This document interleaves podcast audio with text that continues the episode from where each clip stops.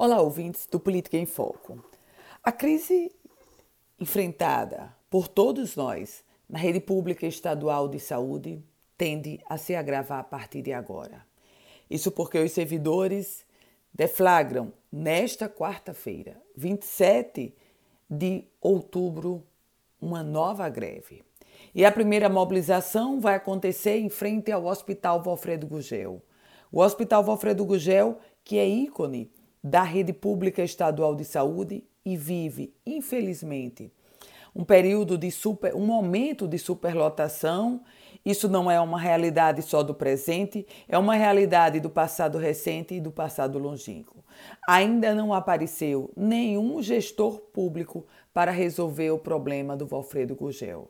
É uma superlotação que afronta, que trata, que coloca, impõe um tratamento desumano aos pacientes, aos seus familiares e aos profissionais que lá estão. O fato é que a greve por tempo indeterminado dos servidores públicos da Secretaria Estadual de Saúde, ela começa hoje e traz como reivindicação a atualização do plano de cargos das categorias e a reposição das perdas salariais. Além disso, os servidores da rede estadual de saúde também cobram melhorias nas condições de trabalho.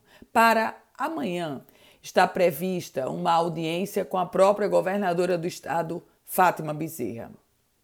A greve dos servidores é mais um tentáculo a complicar o que já está por demais dificílimo, que é a rede pública estadual de saúde.